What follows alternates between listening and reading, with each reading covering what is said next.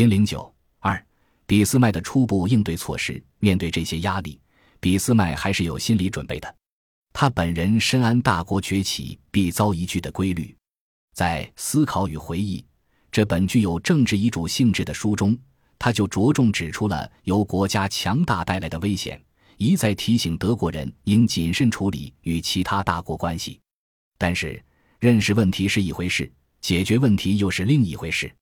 在德国统一初期，俾斯麦仍然沿用普鲁士时期的一些老办法来应对这些新出现的压力。在某种程度上，他似乎想让德国表现得像统一前的普鲁士那样，装作自己还没有崛起。这可能也算是一种德国式的低姿态。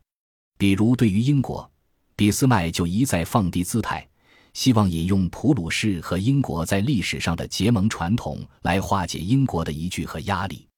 一八七零年十一月，英国驻德大使罗素向俾斯麦表达英国对俄国破坏《巴黎合约》。中黑海条款的严重关切，并继而提出，英国认为德国背地里为俄国此举撑腰，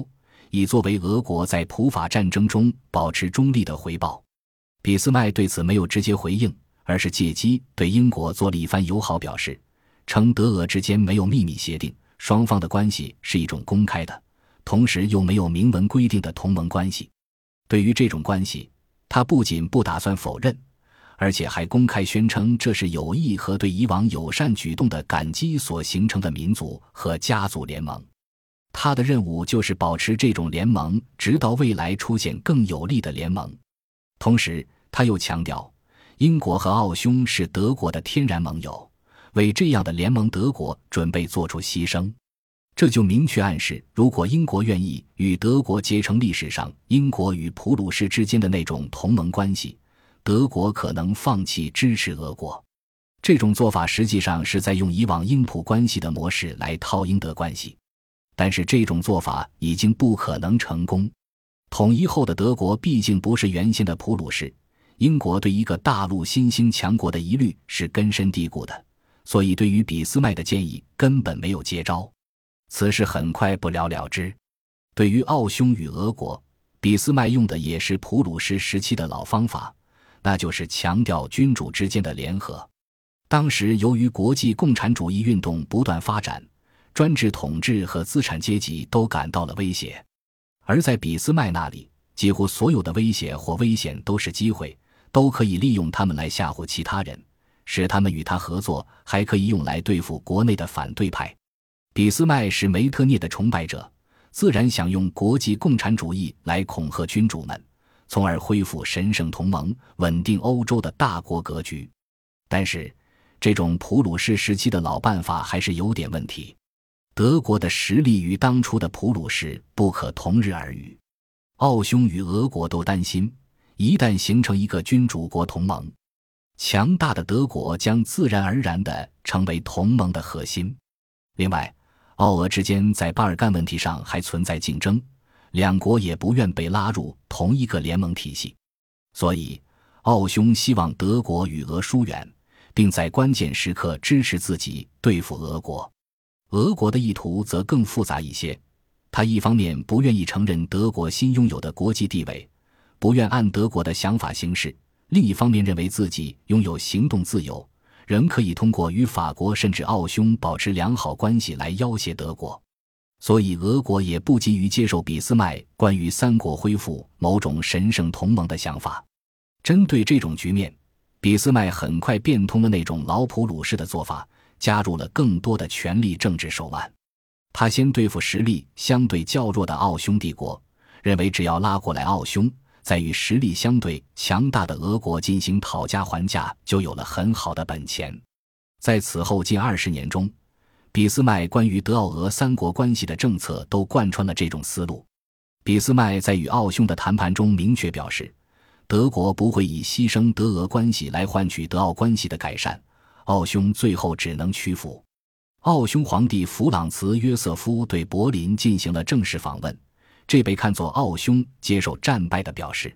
两个德意志大国之间的友好表示，自然使俄国感到一些紧张。为了避免被德奥两个国家排除在外，俄国沙皇与外交大臣戈尔察科夫也主动访问柏林，并恰巧形成了三位君主同时聚会的情景。但是，这一次三皇会议充其量只是一种外交姿态，并没有形成任何书面文件。事实上，奥俄两国都明白，在两国的矛盾和竞争不可能消除的情况下，不能让对方单独与德国加强关系。三国同时进行接触是最好的选择。一八七三年五月，德皇威廉一世在宰相俾斯麦和普鲁士总参谋长老毛奇的陪同下回访俄国，并签署了俄德军事同盟协定，规定缔约双方在任意一方遭受其他欧洲大国进攻时，提供二十万军队进行支援。这一协定表明，俄国准备在下一次德法战争期间至少再次保持中立。这相当于间接地保证了德国对阿尔萨斯、洛林的占领，但是俾斯麦并不十分在乎这点利益，相反，他更看重的是德、奥、俄三国关系的协调。在他看来，只要这三个国家能在外交上保持一种基本一致，那么法国的复仇就不足为虑。因此，他声称该协定如果没有奥匈参加将是无效的，希望把奥匈拉入。但奥匈却不愿加入这样一个有约束力的保证。作为替代，奥匈反而直接与俄国谈判。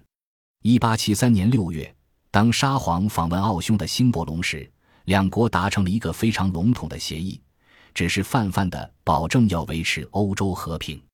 对德国来说，该协议当然不像俄德军事协议那样有价值，但是毕竟缓和了俄奥这两个大国的关系。避免德国在其中做出选择，所以俾斯麦还是满意的。一八七三年十月，德国也加入新伯龙协议，并形成了第一次三皇同盟。在经营奥、呃、德三个君主国的关系时，俾斯麦也时刻关注着英国的反应。他担心三皇同盟的形成会刺激英国，促使其与法国联合，因而他不断向英国释放信号。强调这一同盟不会损害英国的利益，